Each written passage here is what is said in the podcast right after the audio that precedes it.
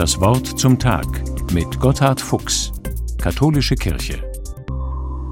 Nikolaus von der Flü, als Schweizer Nationalpatron auch heute sehr verehrt, war ein verrückter Kerl, ein hundertprozentiger. Erst Bauer, Ehemann und Familienvater mit zehn Kindern und in der politischen Gemeinde hochaktiv, dann in einer Art Lebensmittelkrise, Aufbruch zu einer mystischen Gruppe der Gottesfreunde im Elsass, wohl mit ausdrücklicher Zustimmung seiner Frau, mit der er stets in Kontakt blieb. An der Grenze um Basel herum kommt ihm die Gewissheit umzukehren. Ganz in der Nähe seines Bauernhofes lebt er dann als Einsiedler. Noch heute ist seine Ranft in Flüeli bei Luzern ein unglaublich intensiver, heiliger Ort. Der alt und älter werdende Nikolaus war damals extrem viel um Rat gefragt. Könige und Gläubige suchten ihn auf. Angesichts der Gefahr eines Bürgerkrieges wird er zum Schlichter.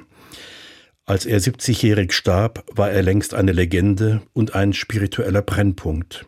Geschrieben hat er fast nichts, aber gelebt und gewirkt umso mehr. Warum komme ich heute Morgen auf diesen sympathischen Gottesextremisten? Ihm wird aus guten Gründen ein Gebet zugeschrieben, das sich wie ein Mantra den ganzen Tag über beten lässt, einfach so zwischendrin und schließlich als tägliche Begleitmusik immer. Drei Verse sind es, mit denen sich der hingerissene Mann an Gott wendet. Zuerst Nimm alles von mir, was mich hindert zu dir. Eine sehr verständliche Bitte, finde ich, wenn ich an Freunde und geliebte Menschen denke. Überhaupt Beziehung, sie lebt ja davon, zueinander zu kommen.